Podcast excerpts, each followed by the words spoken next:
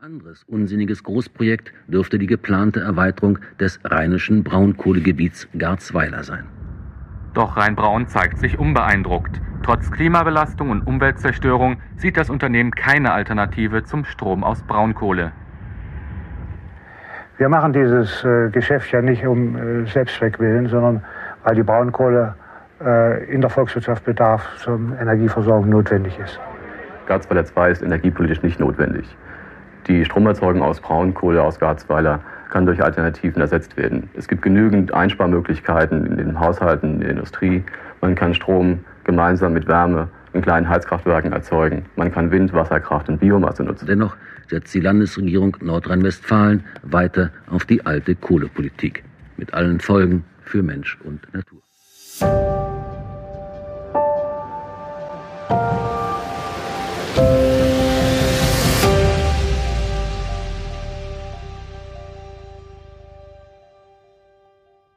Wir nehmen diese Folge Anfang Februar 2023 auf und es ist wenige Wochen her, dass ein kleines Dorf in Nordrhein-Westfalen weltweit Schlagzeilen machte. Der Energiekonzern RWE ließ die Räumung und den Abriss von Lützerath für den Braunkohletagebau durchsetzen und benötigte dazu offenbar die Hilfe mehrerer tausend Polizistinnen.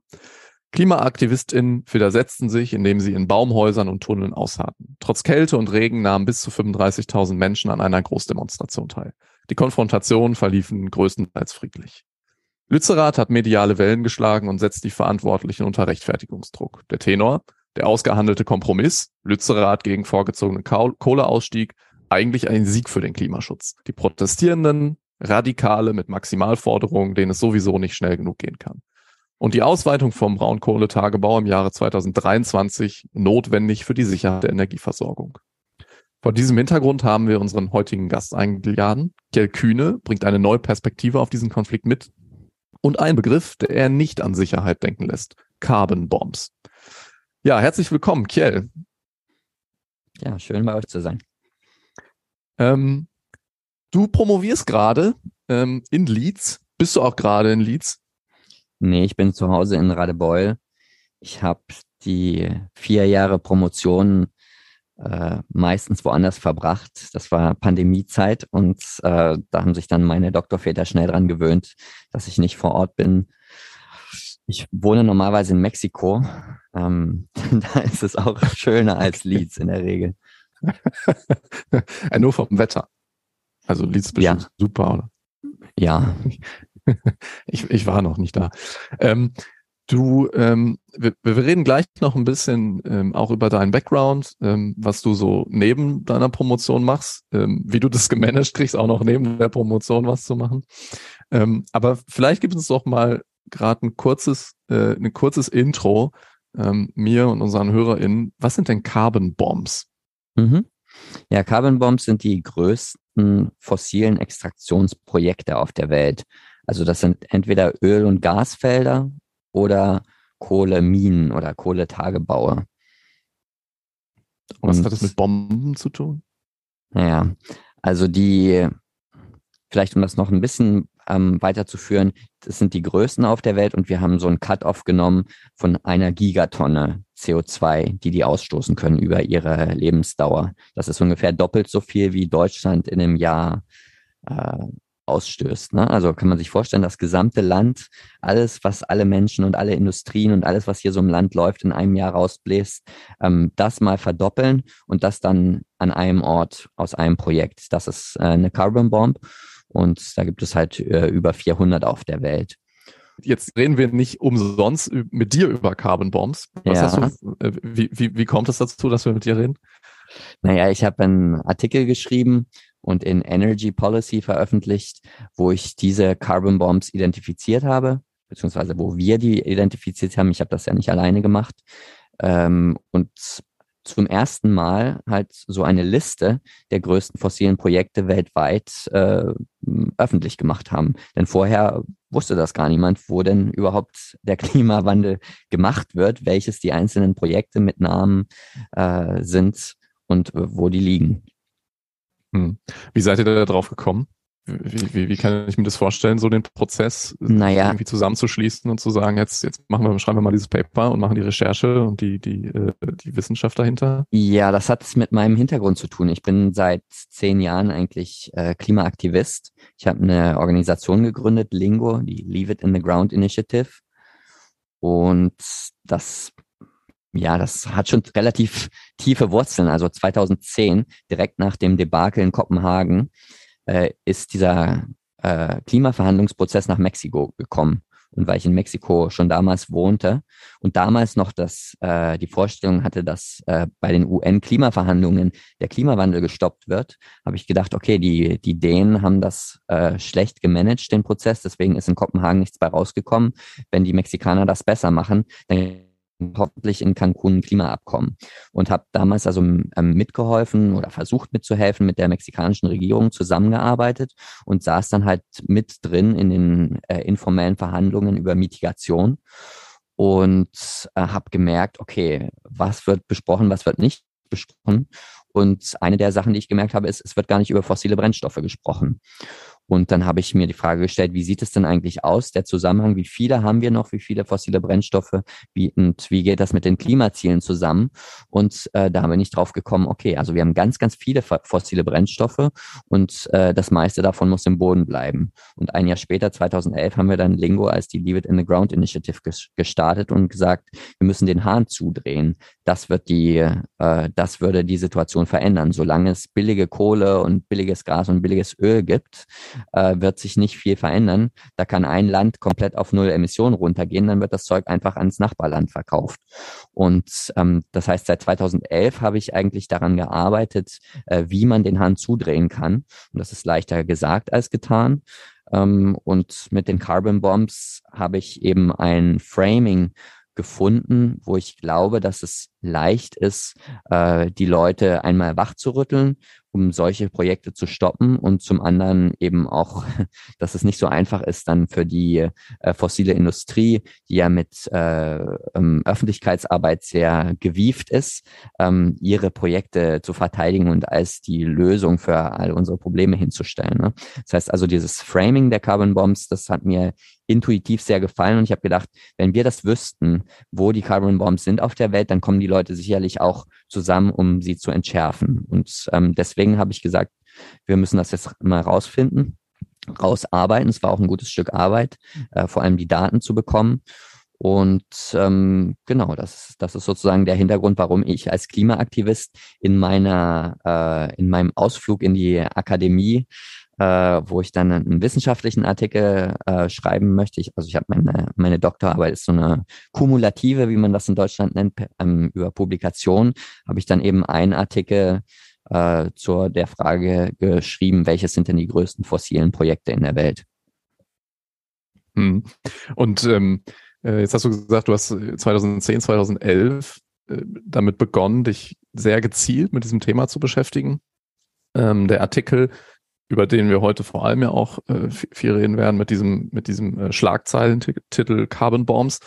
Ähm, der ist jetzt gute, gute zehn, elf Jahre später rausgekommen. War das so schwierig, einfach das zu machen? Oder äh, erstreckte sich dann eure Aktivität auch noch auf andere Felder? Oder habt ihr wirklich zehn Jahre gebraucht, überhaupt diese Bestandsaufnahme hinzubekommen? Die, ja, das ist eine interessante Frage, weil ich mich ich habe das am Anfang nicht hauptamtlich gemacht, sondern ich habe so äh, Klimabildung gemacht und äh, ein paar andere Sachen und habe Lingo so nebenher gemacht und habe schon damals äh, mir Fragen äh, gestellt, wie wo ist denn das Zeug und äh, wie äh, wer kann noch wie viel extrahieren und so weiter. Habe da auch äh, Excel äh, zu angelegt und das auch im Internet veröffentlicht. Aber damals hatte ich noch noch keine Organisation, ähm, hatte keine äh, also ich würde sagen, meine äh, Kommunikationsfähigkeiten waren noch äh, etwas geringer vor einem Jahrzehnt. Das heißt, ich hatte damals äh, niemanden, der damit was anfangen konnte. Und ähm, das heißt, die, die Fragen, die ich mir eigentlich schon seit vielen Jahren gestellt habe, das hat eine Weile ge gebraucht, bis der Mainstream dahin gekommen ist. Und da haben auch vor allem viele andere Leute zu beigetragen, die sich ähnliche Fragen gestellt haben wie ich, zum Beispiel äh, jetzt die Carbon Tracker Initiative aus England, die in den Finanzmärkten dieses äh, Unburnable Carbon bekannt gemacht haben oder Bill McKibben in den USA, der mit äh, 350.org das Divestment Movement gestartet hat und äh, da gesagt haben, wir müssen das Zeug im Boden lassen. Also da sind äh, andere Leute erfolgreicher gewesen, äh, um diese ähm, Ansätze und die Fragen und auch die Antworten bekannt zu machen. Aber diese, die Frage, welche sind die größten fossilen Projekte weltweit, das hat trotzdem noch niemand gestellt, komischerweise. Und deswegen habe ich äh, eines Nachts, als ich nicht schlafen konnte und wach lag, habe ich gedacht, nee, die Welt braucht diese Liste der Carbon Bombs. Ich muss das, dann bin ich runtergegangen an den Computer und habe die, den, das erste Draft geschrieben. Und ähm, das war tatsächlich auch ähm, dann ein, ein Volltreffer und hat aber, ich denke, nur die Publikation hätte wahrscheinlich nicht gereicht, sondern vor allem, äh, was den Unterschied gemacht hat, äh, war auch, dass wir mit dem Guardian zusammengearbeitet haben und die das halt als äh, Titelstory groß aufgemacht haben. Und das dadurch das hat es dann viele Leute erreicht. Ne? Hm. Wie, wie kam das zustande? Hm, ja, auch so auf Umwegen. Also es war ein Kollege auch aus der Klimabewegung, der Rick Heedy, der hat so eine, äh, äh, ich weiß nicht, ob dir Carbon Majors was sagt. Hast du das schon mal gehört? Nee. Hm. Nee, das sind die größten fossilen Unternehmen weltweit, die zusammen, zusammen zwei Drittel des menschengemachten CO2s in die Atmosphäre äh, gebracht haben. RWE ist einer davon und dann die vielen großen Öl- und Gasfirmen und so. Und ähm, der hat auch so Datenarbeit gemacht. Also der hat äh, äh, gesammelt, wie viel äh, Kohle, Öl und Gas die verkauft haben über ihre Existenz und das dann eben rausgearbeitet, wie viel prozentual der Beitrag dieser einzelnen Firmen zum Klimawandel ist. Und naja, der Rikidi, der war mit dem Guardian sowieso in Kontakt und der hat dann die einfach auf mich hingewiesen zu irgendwelchen äh, Emissionsberechnungsfragen. Und dann habe ich denen gesagt, also eigentlich das mit den Carbon Bombs wäre vielleicht für euch was.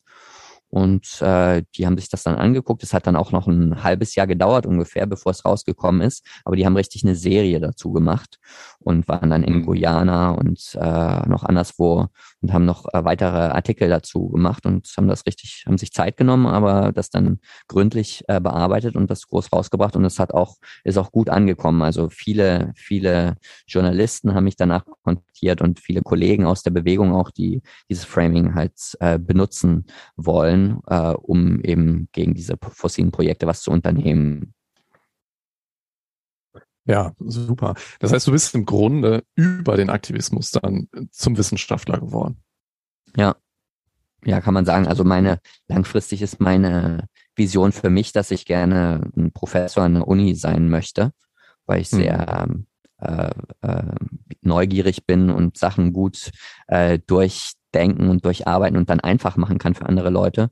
Und da ist der, ist die Doktorarbeit sozusagen die Eintrittskarte, dass man als Professor berufen werden kann. Deswegen habe ich gesagt, okay, ich mache das jetzt. Ja. Ähm, du hast gerade ein, Stichwort genannt, auch äh, im, im, im Rahmen ähm, der, der, der anderen NGOs, die du aufgezählt hast. Unburnable Carbon. Ähm, wa was ist da unburnable? Naja, das kann nicht verbrannt werden, wenn wir unsere Klimaziele erreichen. Okay. Okay. Also das ist also, ja.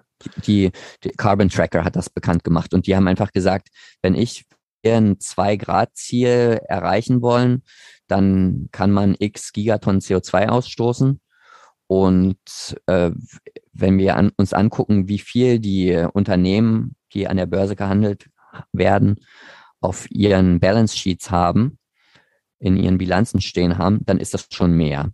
Das heißt, wir analysieren jetzt einfach, wenn wir, wir nehmen mal an, wir würden das 2-Grad-Ziel halten, wie viel von diesem Balance Sheet würde dann irgendwo runterfallen und dann gucken Sie sich die Cost, äh, Cost Curve heißt das auf Englisch, also die Kostenkurve an. Und das teuerste Öl, sagen sie dann, das wird wahrscheinlich im Boden bleiben. Und dann mhm. schreiben sie einfach einen Report und sagen, dass dieses teuerste Öl, das besitzen die und die Unternehmen.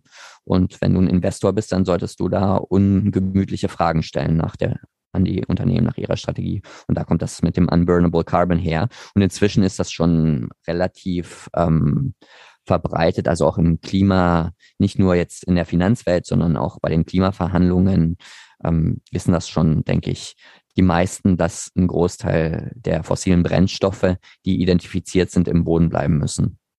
Und das hm. ist das Unburnable Carbon. Ja, und wenn wir, wenn wir jetzt zu den, äh, zu den Carbon Bombs kommen, ähm, dann bestand jetzt auch ja im Grunde ein, eine wesentliche Leistung darin, überhaupt mal, überhaupt mal sichtbar zu machen, worüber man redet. Ne? Mhm. Ähm, ist, also, ich bin mir ziemlich sicher, vieles von dem, was, äh, was bei, in, in diesen Carbon Bombs oder hinter diesen Carbon Bombs an, an äh, Kohlenstoff steht, fossilem Kohlenstoff steht, ist eigentlich unburnable. Trotzdem äh, sind diese Projekte aktiv, oder? Mhm. Also es ist eine Liste, die jetzt einfach mal diesen, dieses, diese Frage angewendet hat, wo äh, ist was im Gigatonnenbereich äh, was jetzt noch nicht differenziert ist, beziehungsweise ja, wir haben angefangen, das zu differenzieren, ob das Projekt schon gestartet ist oder noch nicht. Das heißt, auf der Liste sind bestehende Projekte, so wie zum Beispiel in Deutschland. In Deutschland gibt es nur zwei Carbon Bombs, das ist, sind die beiden Tagebaue Garzweiler und Hambach. Und mhm. die, die gibt es ja schon seit Jahrzehnten. Und ähm, dann sind auch auf der Liste andere Projekte, die eben noch nicht gestartet haben. Und das war ein interessante, eine interessante Erkenntnis, dass 40 Prozent der Projekte auf dieser Liste noch gar nicht angefangen haben. Also das sind noch Pläne, mitten im Klimanotstand Gigaton-Projekte neu zu erschließen. Völlig absurd einerseits, auf der anderen Seite dann auch noch stoppbar. Ne? Also Genau, das Vielleicht ist leichter als schon laufende Projekte. Genau, das ist genau, das war eine unserer ersten Sachen, dass wir gesagt haben, okay, die Welt muss jetzt zusammenkommen, um zu gucken, wie schaffen wir es, dass diese neuen Carbon Bombs nicht angezündet werden, sondern dass wir die entschärfen. Und das ist bei den neuen einfacher, weil da noch nicht so viel investiert ist. Und ich würde auch sagen, dass es bei Kohle einfacher ist als bei Öl und Gas, weil man da eigentlich heutzutage fast nichts mehr dran verdient.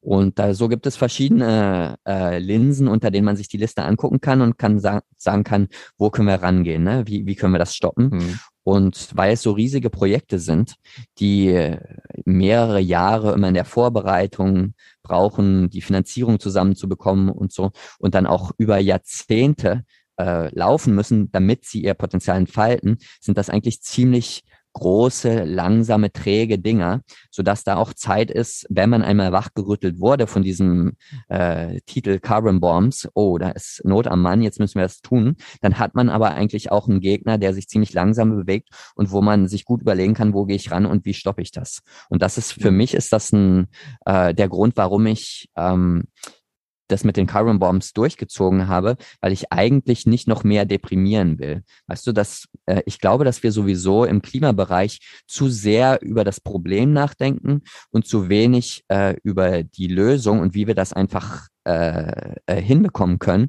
Und wenn man die ganze Zeit über das Problem nachdenkt, dann wird das Problem auch eintreten.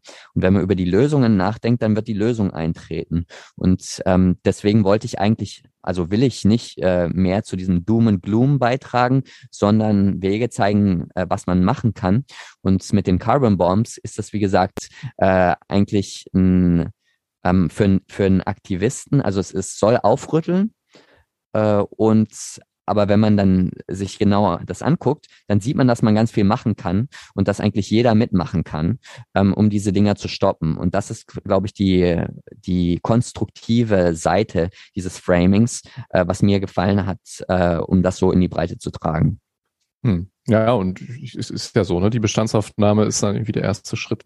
Dann, dann weiß man ja auch erst, worüber man redet und kann, kann im Grunde auch äh, ja versuchen, möglichst effizient mit dieser Liste umzugehen. Ne? Mhm. Wenn wir jetzt einen, einen, Strich unter diese Liste ziehen, wie verhält sich denn die, die, die, die Gesamtsumme an dazu noch zu fördernden ähm, äh, fossilen Brennstoffen zu dem, was wir noch überhaben, wenn wir, wenn wir, ja, du hast gerade schon zwei Grad gesagt, ähm, aber wenn wir jetzt noch das verbliebene Budget für 1,5 oder meinetwegen zwei Grad sehen. Äh, wie, wie verhält sich das? Ist es irgendwie das Zehnfache oder, oder äh, wie kann ich mir das vorstellen? Nee, das ist ungefähr das Dreifache, würde ich sagen.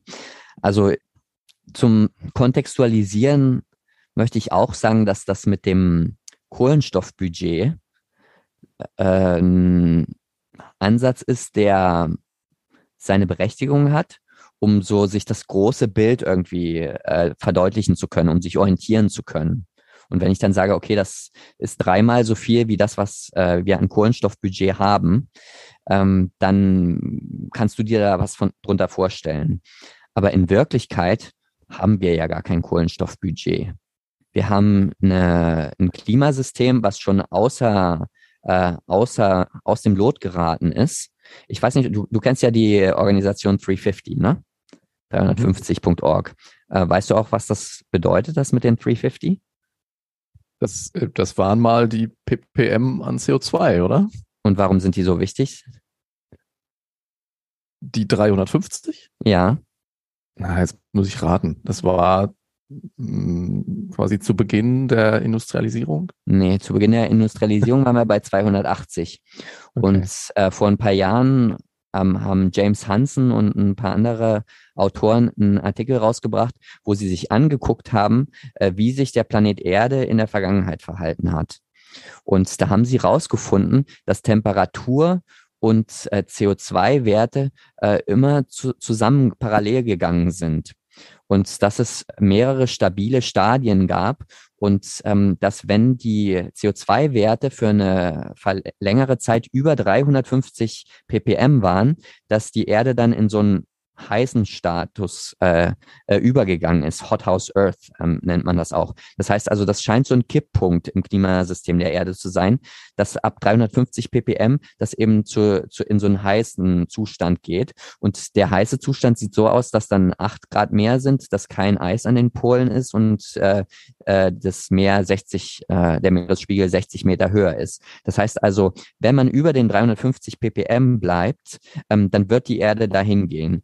Und, ähm, und das ist eben dieser Runaway Climate Change, dass, dass das dann kippt, das System, und von sich aus in diesen heißeren Zustand geht. Und das heißt, ähm, die äh, äh, Bill McKibben und seine Kollegen, die haben gesagt, das ist die wichtigste Zahl auf diesem Planeten, die wir alle kennen müssen, äh, 350 ppm, weil das ist äh, der, äh, das Limit, wo wir den Safe Operating Space äh, sozusagen verlassen, äh, wo es gefährlich wird, dass wir die Erde total ähm, unkenntlich machen und in diesen in so ein Hothouse verwandeln. Und da sind wir natürlich längst drüber. Das heißt, als ich mhm. schon 2010 äh, den Minister von den Umweltminister von den Malediven gefragt habe, äh, ja, wie ist das mit Null Emissionen und ähm, äh, Carbon Budget, und dann hat er gesagt, Carbon Budget gibt's nicht. Wir sind über 300 250 ppm, das, ähm, wir sind schon im Minus. Und das sehe ich auch so. Und ähm, das heißt also, dieses Carbon Budget, das ist nur eine, eine äh, ein Hilfsmittel, um Leuten zu verständlich zu machen, wie weit wir entfernt sind mit diesen Carbon Bombs zum Beispiel, mit diesen Projekten, von dem, mhm. was wir uns selber als Ziele gesetzt haben bei den Klimaverhandlungen, was selbst Saudi-Arabien unterschrieben hat, was Kanada, was USA, äh, das haben all diese Länder haben das unterschrieben, dass das unsere gemeinsamen Ziele sind, weil die ja auch mit den Klimawissenschaftlern sprechen, die wissen, wie gefährlich das ist und sagen, okay, das, das sollten wir schon äh, versuchen zu erreichen. Und ähm, das kann dann ein Physiker kann dann in, das in Carbon Budget umrechnen, aber ob das wirklich äh, äh, bei unter 1,5 bleibt oder 2 Grad bleibt, ähm, das würde ich bezweifeln, da wir ja schon in dieser Gefahrenzone über 350 ppm sind. Das heißt, eigentlich geht es jetzt im Moment darum, so schnell wie möglich diese äh, schlechte Angewohnheit, fossile Brennstoffe aus der Erde zu holen und zu verbrennen, ähm, zu stoppen und dann zu schauen, wie wir das überschüssige CO2 aus der Atmosphäre wieder rauskriegen, damit wir eine klimatische Stabilität auf der Erde leisten können. Hm. Gut, es ist ja auch an, an, an einigen Stellen ersichtlich geworden, dass selbst mit so einer, mit so einer Einf also vergleichsweise einfachen Größe wie, äh, wie diesem Budget nicht, nicht so richtig umgegangen wird, ne? Und uns hm. vielleicht auch trotzdem nicht verstanden wird. Also hm. ähm, ja. ja.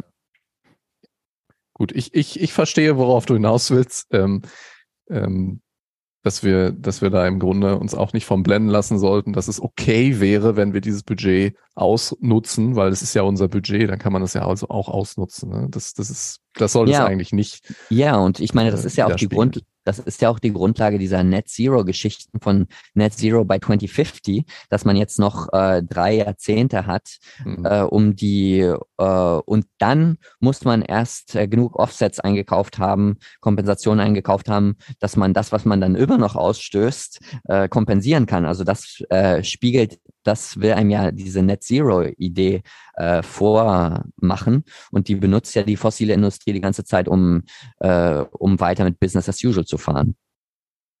Hm. Ja. Genau. Ähm, ja, du hast eben schon so grob, äh, so grob skizziert, welche verschiedenen äh, Arten von Carbon Bombs es gibt. Ähm, mhm. Es gibt halt also Öl, Gas, mhm. Kohle. Mhm. Das, das, sind die drei. Ja. Ähm, lässt sich das noch weiter irgendwie differenzieren oder bleibt es dabei?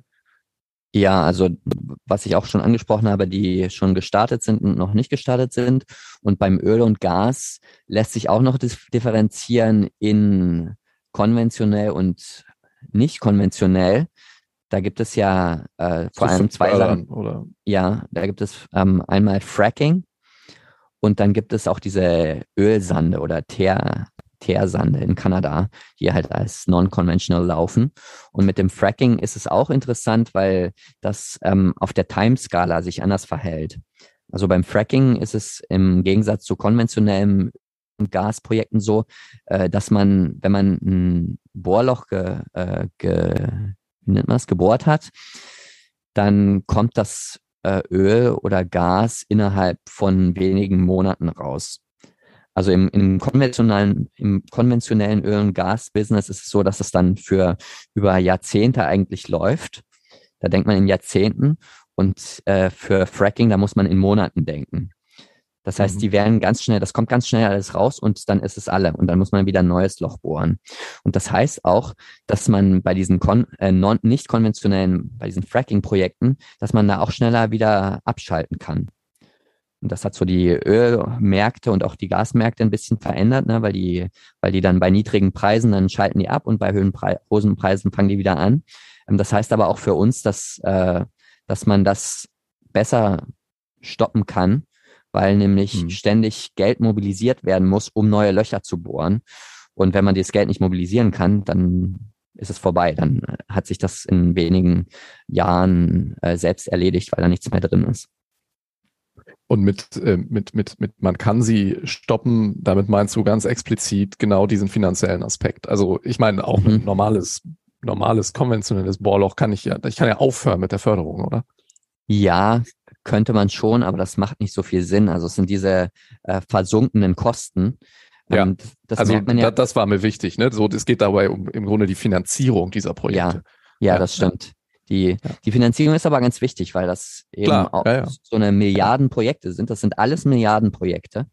Und da sind dann ganz viele Interessen im Spiel. Und unser politisches System ist ja sehr anfällig für, für äh, finanzstarke Interessen, ne? weil die können äh, die äh, Politiker unter Druck setzen, die können gute ähm, Öffentlichkeitsarbeit machen und ähm, so ihre Interessen vertreten. Das sieht man ja immer wieder. Und äh, deswegen ist es schon äh, wichtig, ob da jemand äh, schon ein paar Milliarden versenkt hat oder noch nicht. Und das macht einen Unterschied. Du hast gesagt, zwei der Carbon Bombs, die ihr gelistet habt, sind in Deutschland. Wo ist denn der Rest? Also die wichtigsten Länder sind China, USA, Russland. Und es gibt auch einen äh, großen Cluster im, im Nahen Osten. Und naja, das sind schon die üblichen Verdächtigen, ne?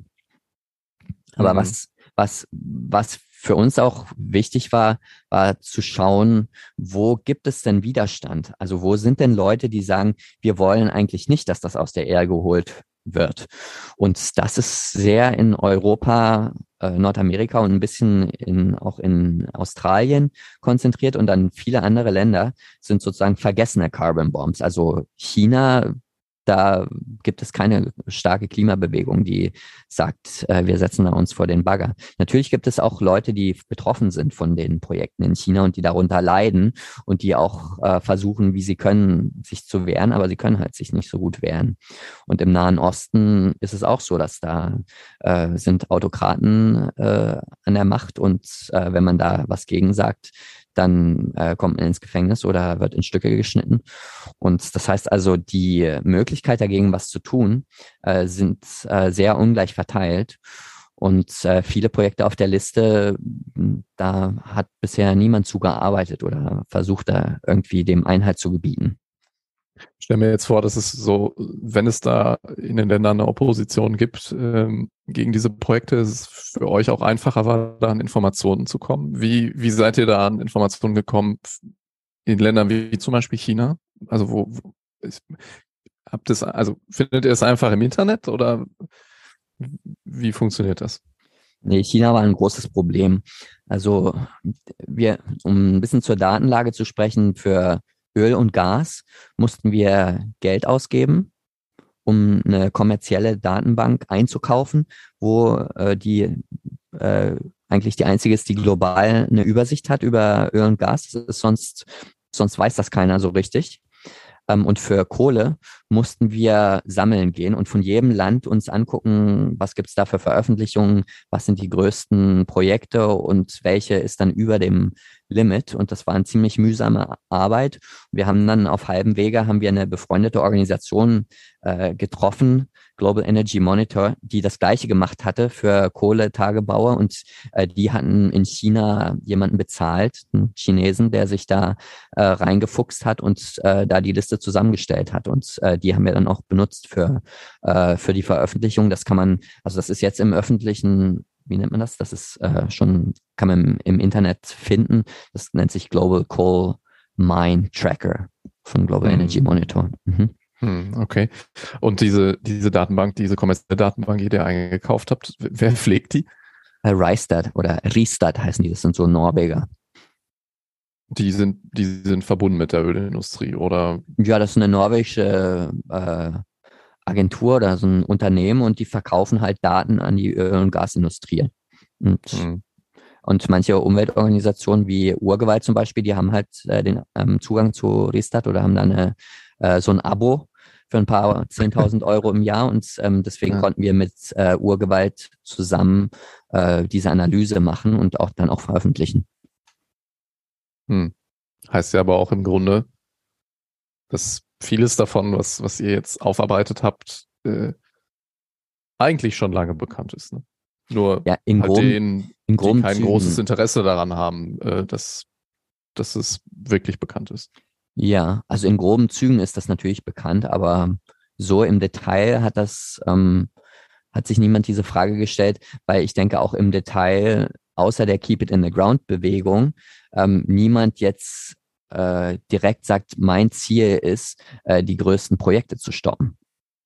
Aber das ist mein persönliches Ziel und ähm, ich denke zunehmend mehr Leute ähm, äh, sind da mit auf meiner Seite. Hm. Ähm, vielleicht da kurz zu Lingo. Ähm, mhm. Wie, wie, arbeitet ihr heute so? Du hast gesagt, das ging los so in deinem Kopf ähm, und jetzt machst du das, aber das habe ich ja jetzt auch so verstanden, nicht mehr alleine. Mhm. Ähm, wie, wie arbeitet ihr gerade so? Wo sitzt ihr jetzt gerade dran? Naja, das hat sich über die Jahre entwickelt in der Form, dass ich die Frage verfolgt habe, wie kann man das schaffen, in der von der Klimawissenschaft vorgegebenen Zeit, die immer kürzer wird, immer kürzer, ähm, dieses fossile Modell äh, umzugestalten. Das heißt also, in wenigen Jahren eigentlich fossile Brennstoffe abschalten? Das war die Frage. Und die Antwort sind so, sogenannte Game Changers. Also Sachen, die das Spiel für die fossile Industrie so stark verändern, äh, dass sie eben in wenigen Jahren ihr Businessmodell überdenken müssen und eben was anderes machen oder halt ihre Kohlekraftwerke abschalten, ihre Tagebaue zumachen äh, und so weiter. Und über die Jahre habe ich mehrere davon gefunden. Es geht von Zentralbanken über Widerstand aller Ende Gelände ähm, bis hin zu ähm, Klimaklagen.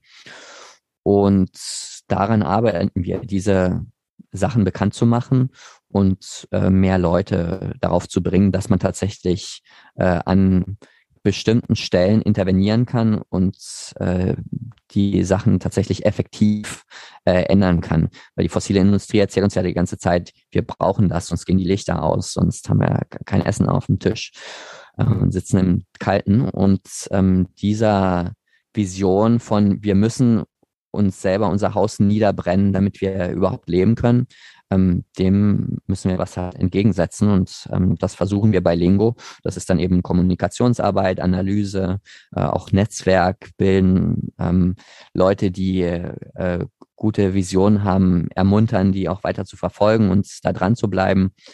Ähm, solche Sachen sind das und wir haben jetzt ein kleines Team äh, in verschiedenen Ländern und ähm, arbeiten dann an so Projekten, die wir als besonders strategisch sehen. Mhm. Und ähm, jetzt äh, hast, hast, du mir eben verraten vorher, dass du äh, deine, ähm, deine Dissertation ähm, vor ein paar Monaten eingereicht hast und jetzt noch auf deine Verteidigung wartest. Ähm, jetzt stelle ich mir das also parallel äh, zu einer Promotion auch noch äh, aktivistisch tätig sein, äh, schon auch als ein bisschen herausfordernd vor. Wie, wie groß ist denn die Schnittmenge, die, die du quasi diesen beiden Themenfeldern äh, widmen konntest, dass das vielleicht die, erleichtert hat? Naja, ich habe von vornherein gesagt, dass ich die, dass man, also meine, meine Mission ist halt, das fossile Zeitalter zu beenden.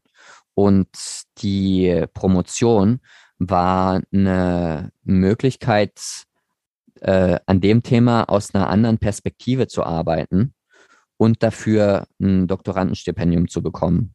Also als ich angefangen habe mit meiner Doktorarbeit, da war ich noch nicht so gut im Fundraising. Da wusste ich noch nicht, wie man an Gelder von Stiftungen und so weiter rankommt, um die Arbeit zu machen, die wir jetzt machen.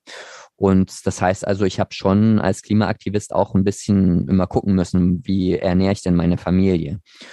Und ähm, da war eben so eine Doktor, ein Doktorstipendium eine Möglichkeit über vier Jahre, weil ich Kinder habe, nicht nur drei Jahre, sondern vier Jahre kriegt man da in Deutschland, ähm, über vier Jahre wirtschaftliche Sicherheit zu haben und gleichzeitig an einer Frage zu arbeiten, die eben auch relevant für die Mission ist. Und mein Thema der Doktorarbeit, mein Ausgangsthema war, wie kann man fossile Brennstoffe im Boden behalten?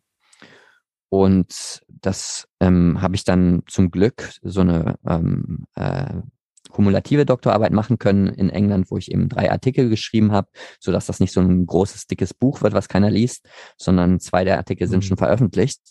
Und da habe ich eben gemerkt, dass da eigentlich die Grundlagen fehlen. Ähm, zum Beispiel mein erster Artikel ging darum, wie man das überhaupt berechnen kann, äh, wie viel CO2 da im Boden bleibt.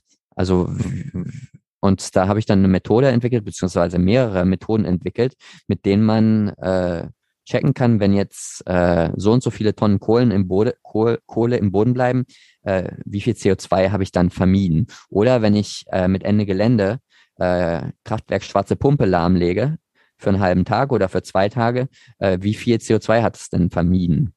Oder wenn ich ein Projekt stoppe, wenn ich eine Pipeline, was ich, Keystone XL in den USA äh, schaffe, dass die nicht gebaut wird, ähm, wie viel CO2, um wie viel geht es denn da? Also da habe ich eine Methode entwickelt, äh, beziehungsweise mehrere Methoden, wie man das berechnen kann. Und dann das mit den Carbon Bombs, das ist ja auch eigentlich Grundlagenforschung zum Thema Klimawandel und fossile Brennstoffe. Ne? Welches sind die größten äh, fossilen Projekte in der Welt? Und ich musste da gar keine äh, komplizierte Statistik oder so rechnen, sondern ich musste einfach nur ähm, die multiplizieren, äh, wie viel Kohle da ist mit einem Faktor, wie viel CO2 man pro Tonne Kohle äh, ausstößt. Und dann konnte ich sagen, sagen, okay, das ist ein Gigatonnenprojekt und das ist keins. Ähm, das heißt also, das waren die, die Sachen, an denen ich gearbeitet habe. Und das dritte war eine Studie in Mexiko, wo ich wohne, wo wir ähm, Fracking versuchen zu stoppen. Ähm, war halt, wie hat es die mexikanische Allianz gegen Fracking geschafft, bis heute das Fracking äh, zu stoppen, dass das bis heute noch nicht ähm, passiert ist und das ist eben auch eine Carbon Bomb, die ähm, dieser ähm, Schiefergasvorkommen in, in, in Mexiko. Das heißt, die haben eigentlich alle sehr gut zu ähm, den Themen gepasst, an denen ich sowieso arbeite, so dass das dann für mich die Lernerfahrung war, jetzt ähm, wissenschaftliche Artikel zu schreiben und ähm, diese ähm, in dem Bereich mich zu bewegen, aber das hat, äh, hat eigentlich nicht von meinem Aktivismus äh, Zeit weggenommen, sondern hat das einfach noch eine, eine neue Dimension da eröffnet. Hm. Peer, peer-reviewed Aktivismus. ja. ja.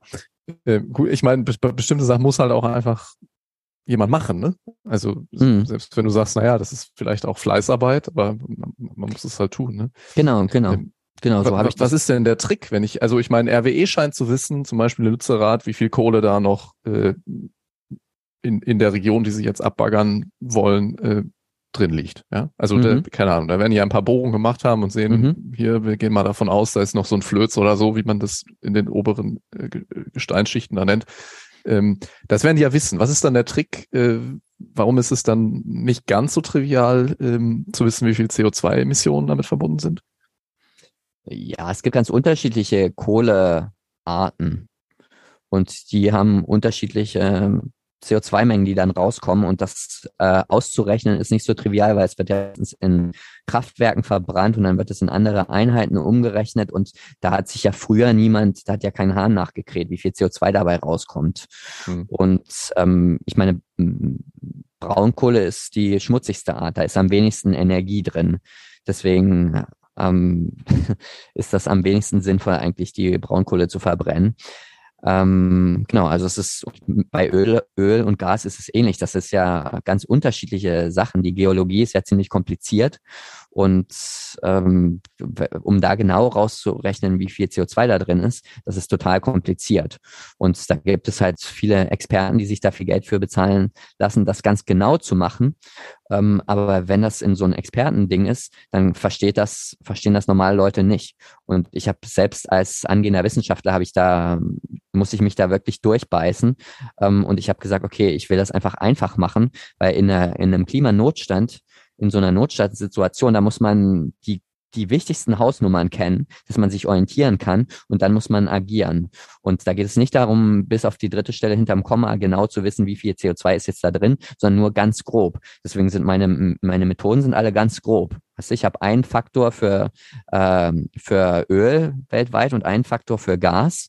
Und äh, die Saudis sagen ja, oh, unser Öl ist viel sauberer als das andere, weil da ist weniger CO2 bei der Extraktion oder was weiß ich.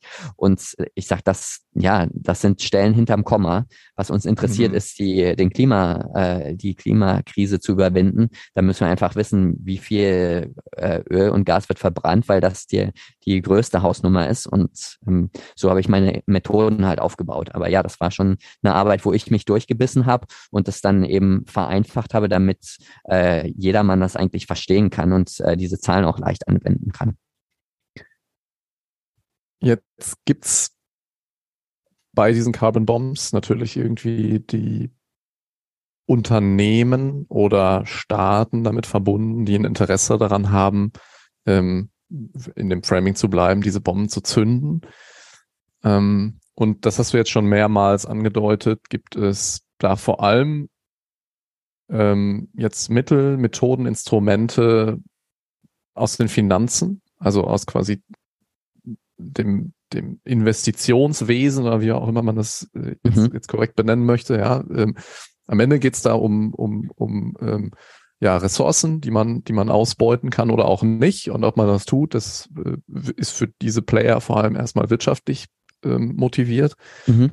Ähm, und du hast jetzt eben ja auch schon einen Begriff genannt.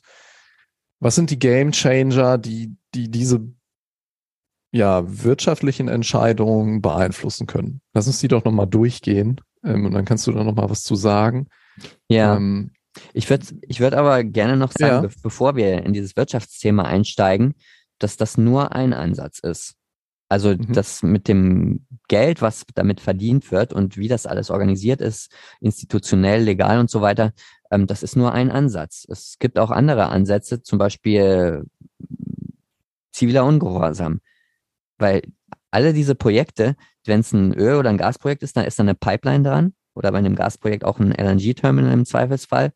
Und wenn es Kohleprojekte sind, dann ist da eine, äh, ein Schienenstrang, wo die Züge rauslaufen. Das heißt, das ist äh, sehr konzentriert, äh, wo das Zeug aus dem Boden kommt. Und wenn man sich da äh, ankettet oder sonst wie äh, vorgeht, dann kann man das physisch äh, verhindern. Und bei Ende Gelände war es ja so, dass wir äh, durch geschickte äh, Aktionen und ähm, Öffentlichkeitsarbeit auch die Bevölkerung auf unsere Seite gezogen haben und dann geschafft haben, dass äh, die Mehrheit der Deutschen dahinter steht, dass wir schnell aus der Kohle aussteigen.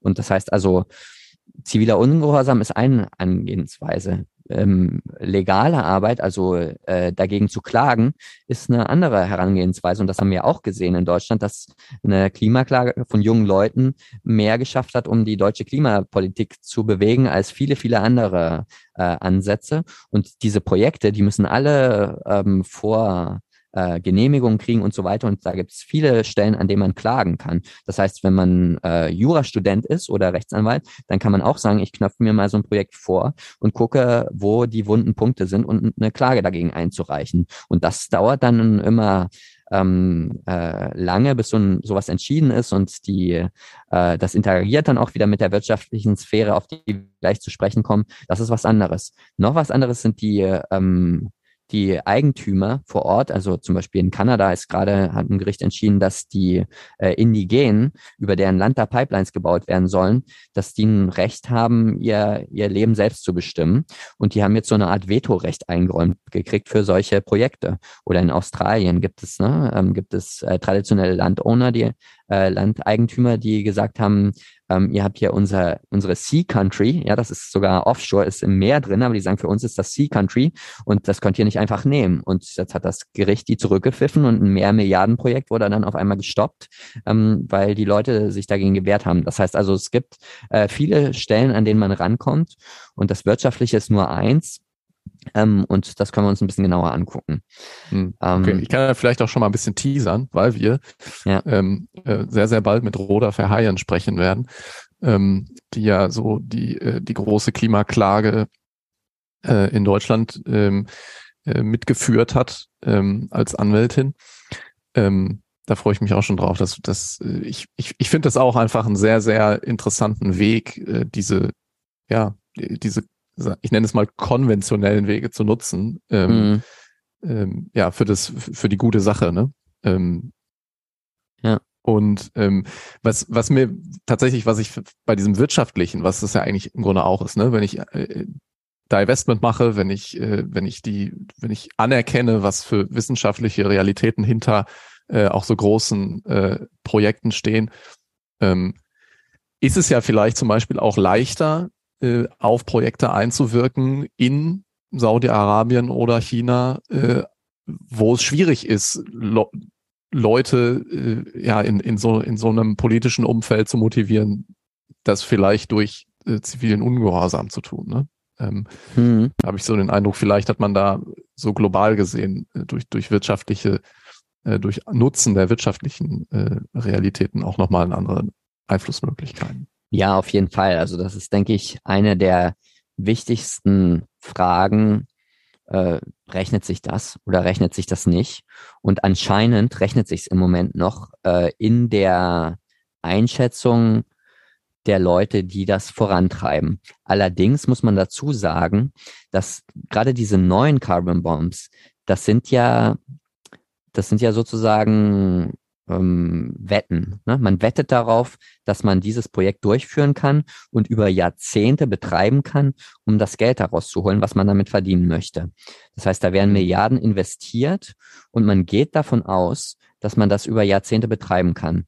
Und jetzt ist es so, dass die Schäden, die Klimaschäden, sind ja schon ungefähr abgeschätzt. Also der äh, Stern Report äh, das war ja schon 2007, wenn ich mich richtig erinnere, äh, dass der Nicholas Stern das ausgerechnet hat, äh, wie viel äh, wirtschaftlich äh, kaputt geht äh, wegen Klimawandel. Und er hat dann gesagt, das ist die, das größte Marktversagen der Geschichte. Und um das mal äh, besser greifbar zu machen, haben wir angefangen, äh, Zahlen auszurechnen. Wir nennen das Death and Damage. Es gibt nicht nur äh, Zahlen zu, zu wirtschaftlichen Schäden, es gibt auch Zahlen zu Mortalität. Das heißt, in, es ist in, ist in Nature erschienen, ne? Mortality Cost of Carbon kann man sich angucken. Äh, und da wird äh, vorgerechnet, wie viel mehr Leute sterben werden pro äh, Tonne CO2, die man ausstößt.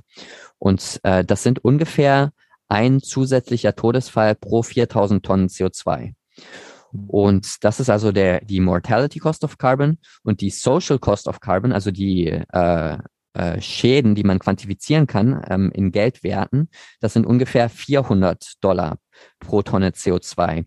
Und das heißt, für diese ähm, Carbon Bombs haben wir jetzt angefangen äh, auszurechnen, äh, was die wirtschaftlichen Schäden weltweit sind, wenn diese Carbon Bombs äh, äh, ähm, sozusagen äh, umgesetzt werden. Und das ist im Billionenbereich. Und das sind bei mhm. jeder einzelnen Carbon Bomb auf dieser Liste von über 400 Projekten sind das 200.000 Tote.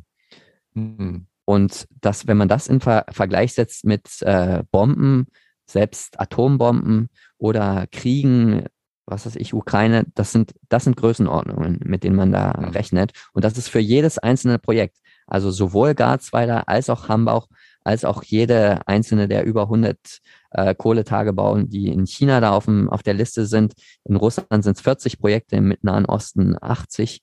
Ähm, das sind jeder, jedes einzelne dieser Projekte kann 200.000 Leute umbringen und äh, Billionen von äh, von wirtschaftlichen Schäden verursachen. Und diese Nummern, diese Zahlen sollten eigentlich bei Regierungen auf dem Tisch liegen, wenn die eine Genehmigung erteilen, um äh, um so ein Projekt zu starten. Und das tun sie im Moment nicht, aber da, da sollten wir schleunigst hin, dass wir sowas mit in Betracht ziehen, äh, wenn wir äh, Entscheidungen treffen über äh, Energiepolitik und auch wenn wir Entscheidungen treffen, Investorenentscheidungen treffen über Investitionen, weil sie werden ja dann auch äh, verklagbar. Theoretisch.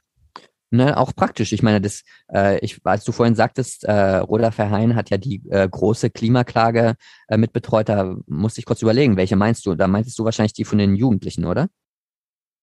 Ähm, da meinte ich die hier äh, nach Karlsruhe vor das Verfassungsgericht gegangen ist. Ja, genau. Also weil, in Deutschland vor allem, ja. Ja, weil es gibt ja noch eine andere, die schon länger anhängig ist und das ist die Klage gegen RWE von einem ja. Peruaner. Und ja. ähm, dieses, da, das ist für mich ein ganz, ganz wichtiger Fall, weil wenn, wenn diese positiv beschieden wird, die, der klagt nur über 20.000 Euro oder so, wenn ich richtig informiert bin. Das sind ganz kleine, das sind Peanuts eigentlich. Aber mhm. wenn, wenn das Gericht sagt, ihr müsst das zahlen, dann kann jeder Mann, der vom Klimawandel äh, geschädigt ist, weltweit vor ein deutsches Gericht gehen und RWE verklagen. Und nicht nur RWE, sondern auch die ganzen anderen äh, Carbon Majors. Und das äh, ist also ein ganz, ganz äh, wichtiger Fall. Und das ist das Risiko. Und das ist, Deutschland ist ja nicht der einzige Ort, an dem man verklagt werden kann, sondern das, in den USA sind auch viele Fälle vor den Gerichten und so weiter. Also das ist ein, das ist ein interessanter Bereich. Und ähm, wir sind gerade am Schauen, ähm, wie wir die Gasindustrie dran kriegen. Weil ähm, mit den Carbon Majors und ähm, dieser RWE-Klage, da geht es um jahrzehntelange Sachen, ne? weil die seit Jahrzehnten äh, CO2 ausgestoßen haben und für ein Prozent oder wie viel es ist, das äh, Menschen menschengemachten Klimawandels verantwortlich sind. Wir, wenn man sich Methan anguckt, ähm, dann wird das heute ausgestoßen und bringt morgen Leute um. Das ist nämlich nur sechs, sieben Jahre äh, in der Atmosphäre, bis die Hälfte schon wieder weg ist. Und in diesen ersten Jahren ähm, äh, fallen die Klimaschäden an. Und die Gasindustrie, die rechnet das über 100 Jahre runter. Ja? Nach fünf, nach sechs, mhm. sieben Jahren ist die Hälfte weg, aber die rechnen es auf 100 Jahre und sagt, es ist doch viel äh, klimafreundlicher als Kohle. Aber in Wirklichkeit verursacht das die Waldbrände, die Hitzewellen und so weiter. Das heißt also, die Geschädigten könnten eigentlich tendenziell auch äh, viel schneller zur Gasindustrie gehen und sich von denen entschädigen lassen. Und das versuchen wir gerade auszurechnen, äh, wie man da rankommt und wie man das auch vor die Gerichte bringt. Und äh, das ist auch ein, halt ein Game Changer, denke ich, wenn das, äh, äh, wenn das umgesetzt werden kann, dass man direkt äh, äh, die Leute, die im letzten Jahr für ein äh, Methan äh, Schlupf oder so eine äh, große Emission von Methan verantwortlich waren, ähm, dass man die dann ähm, um Schadensersatz ähm, verklagt. Mhm. Aber gut, das ist jetzt noch ein bisschen Zukunftsmusik. Nee, nee, nee, nee, ist ja, äh, ich, ich, ich verstehe diesen Gedanken völlig. Ne? Und ich, also ich, ich glaube auch, dass das, dass diese rechtlichen, diese rechtlichen Mittel ähm, nicht nur theoretisch da sind, aber gefühlt ist da die Präzedenz noch zu klein, als dass sich heute schon viel tut. Ne? Mhm. Aber das ist vielleicht auch erstmal nur so eine Laiensicht. Ähm, man erfährt ja meistens von diesen laufenden Prozessen. Also vielleicht auch dann erst, wenn dann da das Urteil gefällt ist und dann ähm, mhm. ist, ja, ist, ist, ist, die, ist die Laiensicht da drauf vielleicht auch eine andere, als wenn man schon mal tiefer in dem, in dem Thema drin steckt. Ähm, und mich erinnert das jetzt auch daran, dass wir mal unseren, un, unsere Folge zur Attributionsforschung mal wieder ein bisschen versuchen äh, umzusetzen, weil das Thema ja, ist natürlich dafür irgendwie hochrelevant. Ne? Ja. Wenn ich jetzt, ähm, wenn ich jetzt, weil wollten ja noch ein bisschen über das Wirtschaftliche reden, ähm, wenn ich jetzt heute beschließe, alle diese Carbon Bombs zu stoppen, mhm. ja, dann ist ja das Szenario, überall geht das Licht aus. Was, was ist der wirtschaftliche Schaden, wenn ich die heute alle ausmache? Entschärfe? Ja, ich würde auf die Frage eigentlich nicht gerne antworten, weil das eine Frage ist, die die fossile Industrie immer stellt, um den Teufel an die Wand zu malen. Das hat auch die Atomindustrie. Also ich habe als Aktivist äh, mit den Castor-Prozessen angefangen, da war ich noch in der Schule. Und da hat die Atomindustrie immer gesagt, man kann ja gar nicht aus der Atomindustrie aussteigen, dann hätten wir ja gar nicht genug Strom. Da habe ich immer gesagt, hä, das, wir haben doch einen, einen, Markt, das ist doch ein System, das reguliert sich doch, dann steigen vielleicht die Preise, dann äh, sagt man hier, bin ich am Strom verschwenden, das muss ich gar nicht, ähm, das regelt sich doch irgendwie ein. So. Und so den Teufel an die Wand zu malen, wenn ich die äh, Carbon Bombs jetzt alle ausmache, dann was passieren dann für Schäden? Ähm, das finde ich, bin ich nicht einverstanden mit dem Framing. Das, das schlägt ja auch gar keiner vor. Ähm, ich schlage vor, die so schnell wie möglich zu stoppen und zu entschärfen. Und da gibt es drei Kategorien. Das eine ist keine neuen äh, anzuzünden. Also alle die 40 Prozent auf der Liste, die noch nicht gestartet sind, nicht zu, zu starten. Da verliert man gar nichts. Ähm, und dann die, die schon bestehenden, sollten zum Teil in Harvest Mode, und das ist auch ein wichtiges Konzept, wo wir vielleicht noch ein kleines bisschen drüber sprechen können.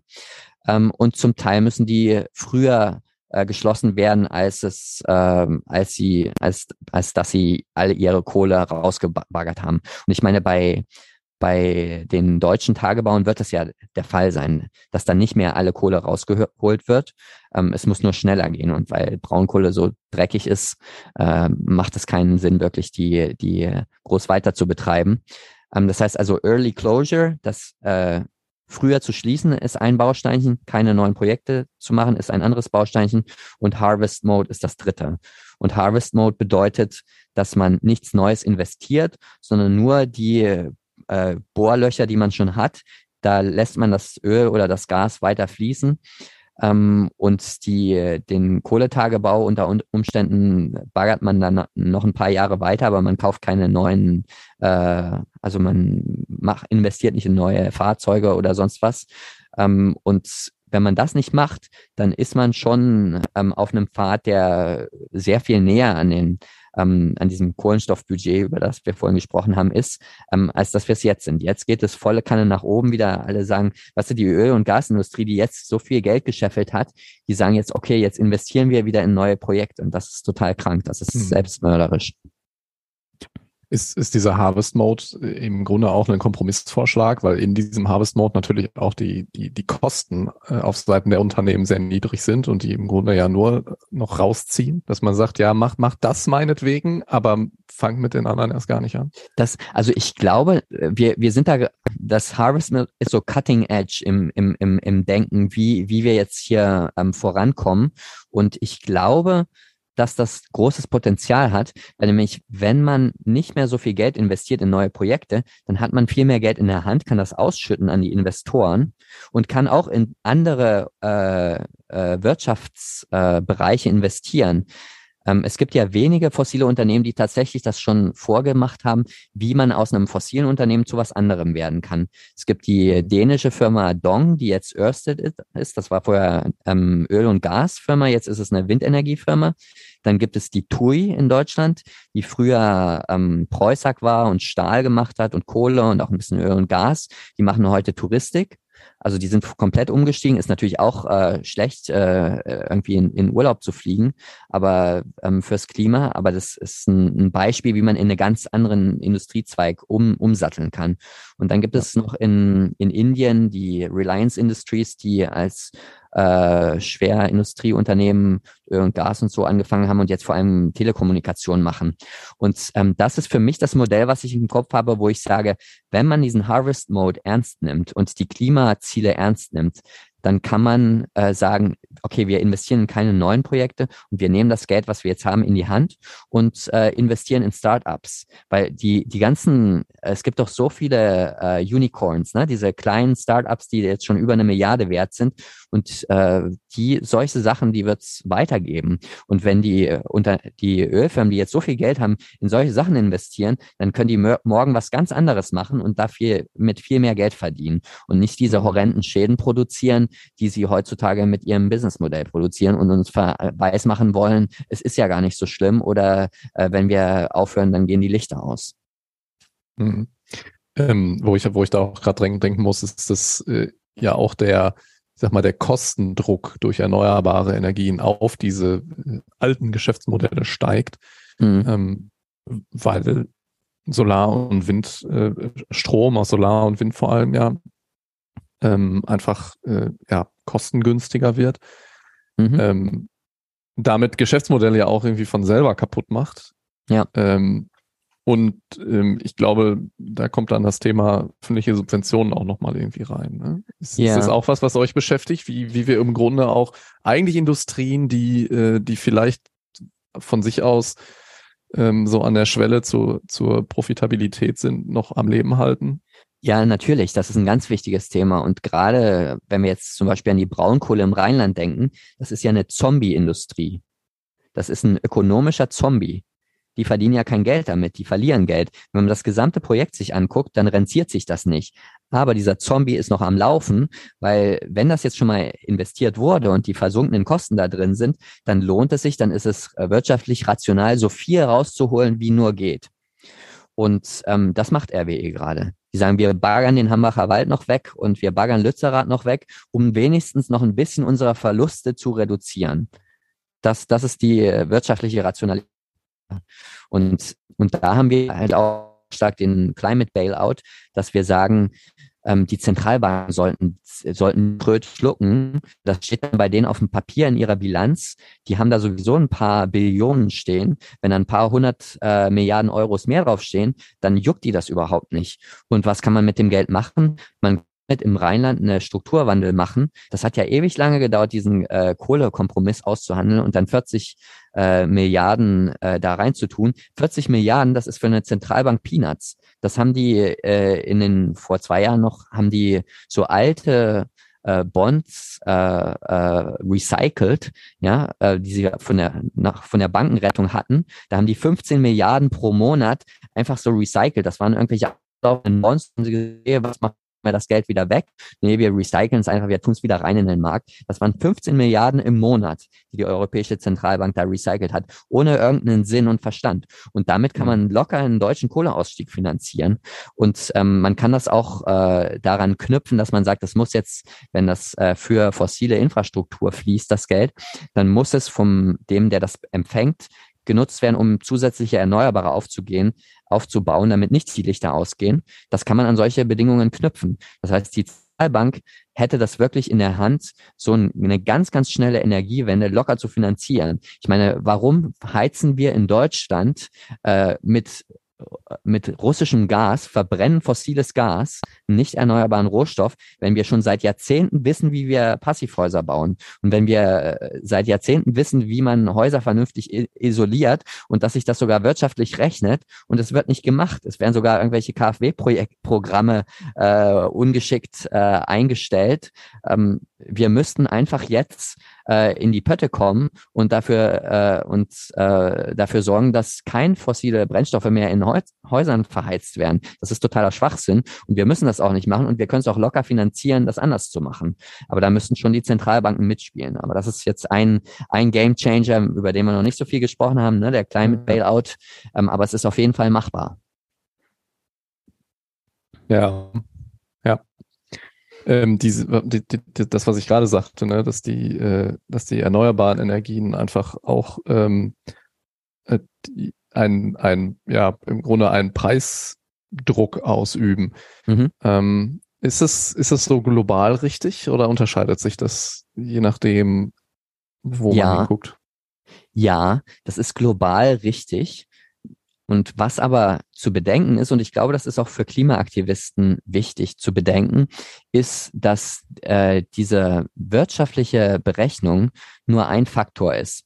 Und wir sehen das in vielen Carbon Bombs Projekten, dass die so eine Eigendynamik ha haben, die sind äh, too big to fail. Dann wird das ein politisches Projekt und mhm. dann dann fließen auch die Subventionen. Also ich habe äh, vor ein paar Tagen mit einer Kanadierin vom kanadischen Fernsehen gesprochen, ähm, die sagt, äh, ja, wir in Kanada, wir finanzieren, wir, da gibt's noch viele Subventionen für unsere Öl- und Gasindustrie. Sag ich, das ist doch total krank, dass die Kanadier mit ihrem öffentlichen Geld die Öl- und Gasindustrie subventionieren. Aber die haben so viel Geld, die haben so viel politischen Einfluss, und da sind wir wieder dort äh, bei dem, was ich vorhin erwähnt habe, ähm, dass die eben die Politiker, äh, den Politikern diktieren können, was, was die entscheiden. Und wir haben ja selbst Habeck rumfliegen sehen, um äh, mehr fossiles Gas an den Start zu bringen. Das, ist doch total krank.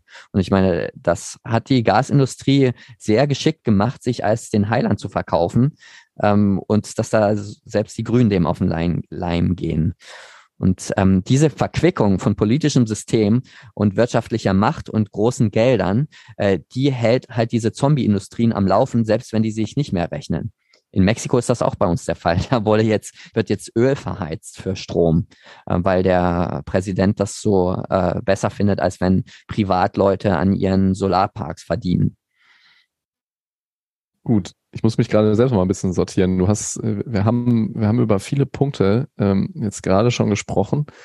Ähm, wir haben so ein bisschen das Thema Kohle und den Sonderstatus von Kohle zwischendurch gehabt. Da überlege ich gerade, ob es das wert ist, nochmal zu schauen, wie verhält es sich da vielleicht bei Kohle anders als bei den anderen fossilen Energieträgern. Ja.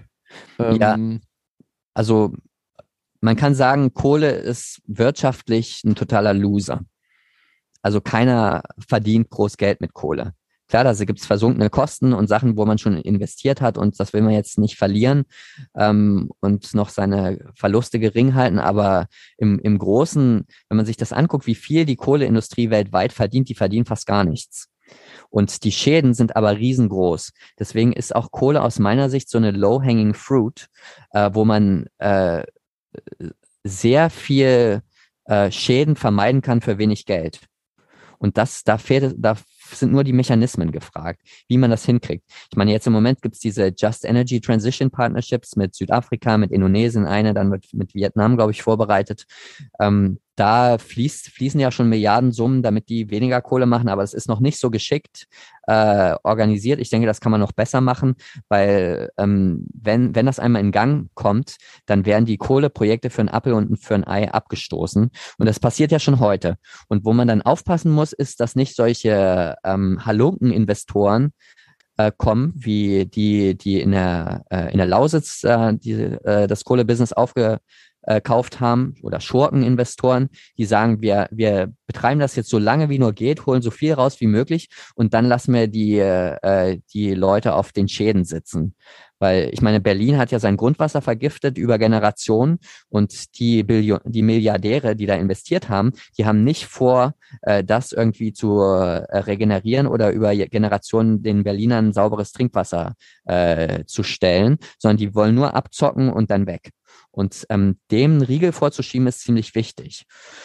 Aber dass es sich rechnet, also Kohle rechnet sich fast gar nicht. Und es ist, ähm, äh, Kollegen von uns haben ausgerechnet, dass die globale Flotte an Kohlekraftwerken ähm, schon dieses Jahr äh, in der Summe oder in der Bilanz günstiger durch neue Solar- äh, oder erneuerbare Plus äh, äh, Batterien oder Speicherung, Energiespeicherung zu ersetzen wäre. Also wenn man global alle Kohlekraftwerke äh, jetzt durch erneuerbare Energien plus Speicherung ersetzt, dann verdient man damit Geld.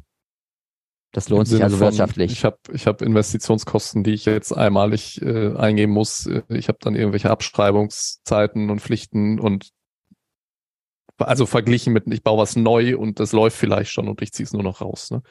Genau, gegenüber äh, weiterlaufen lassen. Ja. Und das ist eigentlich, ja, ist das, also das ist eigentlich total krass, dass wir weiterhin Kohlekraft, es werden sogar noch Kohlekraftwerke gebaut, ne? Also das ist total krank. Ähm, und da müssen wir gucken, wie wir, wie wir das umorganisieren. Und da glaube ich, dass die, dass diese Death and Damage Zahlen, dass die wichtig sind. Weißt du, für eine Tonne Kohle ähm, werden 800 Euro, äh, 800 Euro Schäden produziert weltweit. Und ähm, das, das, das steht aber nicht mit in der Bilanz drin, wenn jemand sich ein Kohleprojekt äh, ähm, ausdenkt.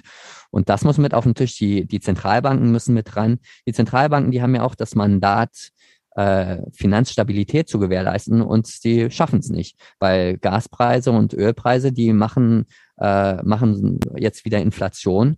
Und wir sagen, die müssen einfach dafür sorgen oder müssen mithelfen, dass wir einfach kein Öl und Gas mehr verbrennen. Und wenn sie das tun, dann wird auch das gesamte Finanzsystem stabiler, weil dann eben diese Preisschwankungen nicht mehr drin sind, wenn auf einmal der Ölhahn zugedreht wird oder kein russisches Öl mehr gekauft wird.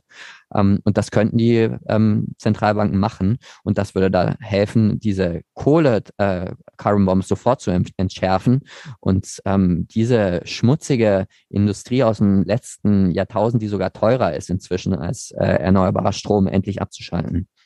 Mhm.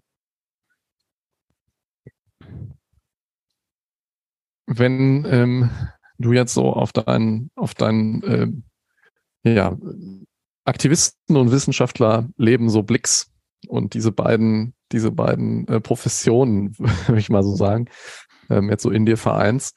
Äh, was würdest du jetzt sagen vor dem, vor dem Hintergrund, ähm, ja, jetzt einerseits eure Analysen, aber auch einfach der, der Gesamtlage. Welche Aktionsformen hältst du jetzt dafür für gerechtfertigt? Punkt eins und zielführend, Punkt zwei? Also das, ich glaube, deine Frage geht auf zivilen Ungehorsam hinaus. Ja, ähm, also ich, ich, ich, ich meine, normal angemeldete Demonstrationen ähm, werden ja nur je nach, nach Thema berücksichtigt.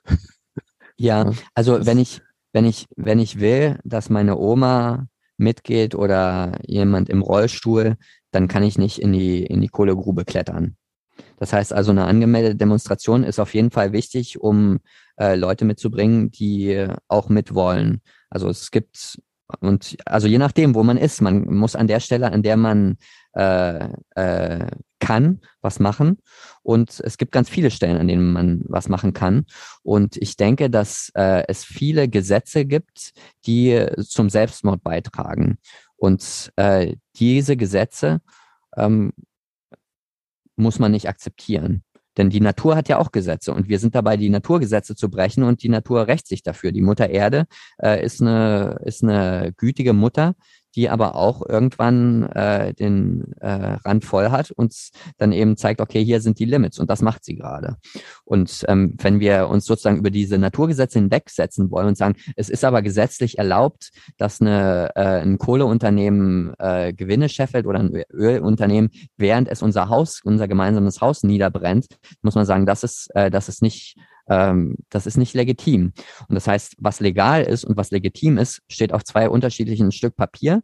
Und das, was legal ist, dieses Papier, das schreibt im Moment äh, vornehmlich äh, die Industrie und diejenigen, die Geld haben, die schreiben äh, die Gesetze und das, was legal ist. Und äh, die haben doch sogar diese, ähm, wie heißt das, die äh, ähm, der, auf EU-Ebene diese ähm, Nomenklatur über Investments. Mhm. Erinnere mich mal an den ja, richtigen, Tax an das Tax Passwort. Taxonomie. Taxonomie, genau. Die haben doch ja. selbst das geschafft, in diese Taxonomie reinzuschreiben, fossiles Gas und, äh, wenn mich nicht alles täuscht, auch Atomstrom sind, äh, mhm. sind nachhaltig. Das ist totaler Quatsch, ja. das ist Bullshit. Aber ähm, mit, mit Geld kann man das heutzutage in unserem ähm, politischen System. Das heißt, auch die Gesetze werden äh, so gemacht und dann muss man, dann muss man sie eben brechen. Und das haben auch ähm, Gerichte auf der ganzen Welt schon äh, bestätigt, dass man diese mhm. Necessity Defense, ich breche dieses Gesetz, um ein größeres Gut äh, zu wahren, ähm, dass das gerechtfertigt ist. Und äh, ein Freund von mir, ähm, der bei den ähm, Valve Turners in den USA äh, dabei ist, also die haben die fünf äh, Pipelines, die Teersandeöl aus, den, aus Kanada in die USA bringen, haben die abgedreht an einem Tag. Sind da reingegangen mit dem Bolzenschneider, haben sie das Schloss aufgemacht, haben, haben die ähm, Pipeline-Firma angerufen, haben gesagt, wir drehen jetzt hier zu, stell's lieber selber ab. Ich glaube, die meisten haben es abgestellt oder sie haben es zugedreht oder beides. Naja, dann kam die Polizei und sie sind ins Gefängnis für ein paar Monate, sind dann freigesprochen worden. Und der hat gesagt, I am duty bound ich muss das tun. Das ist meine Pflicht, das zu tun, weil ich sehe, was passiert. Ich sehe, wie die Erde zerstört wird. Ich sehe, wie die Zukunft meiner Kinder zerstört wird. Ich weiß, wo es herkommt. Ich weiß, wie es passiert und ich, ich kann was machen. Es ist illegal, aber ich kann es machen und es ist meine Pflicht, es zu tun. Und diese Sichtweise ähm, unterstütze ich total. Und ich finde, mehr Leute diese Sichtweise ähm, äh, anwenden sollten und umsetzen sollten in Aktion. Und ich sehe das bei Extinction Rebellion, ich sehe das bei Ende Gelände, ich sehe das bei vielen Leuten, die gewillt sind, persönliche Opfer zu bringen, um diese Pflicht, die wir als Nutznießer eines Lebensstils äh, von auf basierend auf fossilen Brennstoffen, wo wir besser leben als früher die Könige und Kaiser gelegt haben, ähm, die, diese ähm, Privilegien ähm, müssen wir auch nutzen und unsere Pflicht wahrnehmen, zu sagen, das ist jetzt, äh, wir wissen jetzt, dass das nicht so weitergehen kann, dass es nicht so sein darf und wir müssen das stoppen. Und wenn hier die Zentrale von der Firma ist, die in äh, Argentinien eine Carbon Bomb äh, aktiviert oder in Russland dran verdient, ähm, dann kette ich mich jetzt hier fest, weißt du? Und auch wenn ich ins Gefängnis komme äh, oder äh, wenn man, wenn wenn die äh, Presse dann Rufmord an mir betreiben wird, weil sie sagen wird, ist ein Idiot oder ein Verrückter ähm, oder der hat irgendwelche anderen Motive. Das passiert ja dann immer, ne? Das sind die Opfer, die man zu bringen hat. Aber diese, diese Pflicht wahrzunehmen, ich glaube, das ist wichtig, dass es mehr Leute gibt, die das tun. Kjell, vielen, vielen Dank für die ähm, ja, inspirierende und sehr aktivistische Folge heute. Mhm. Ähm, ich fand es sehr, sehr spannend, deine Sicht auf die Dinge zu sehen. Und ähm, ja, Dankeschön. Tja, dir vielen Dank für die, für die Fragen. Und ich hoffe, dass die Zuhörer auch was mitnehmen.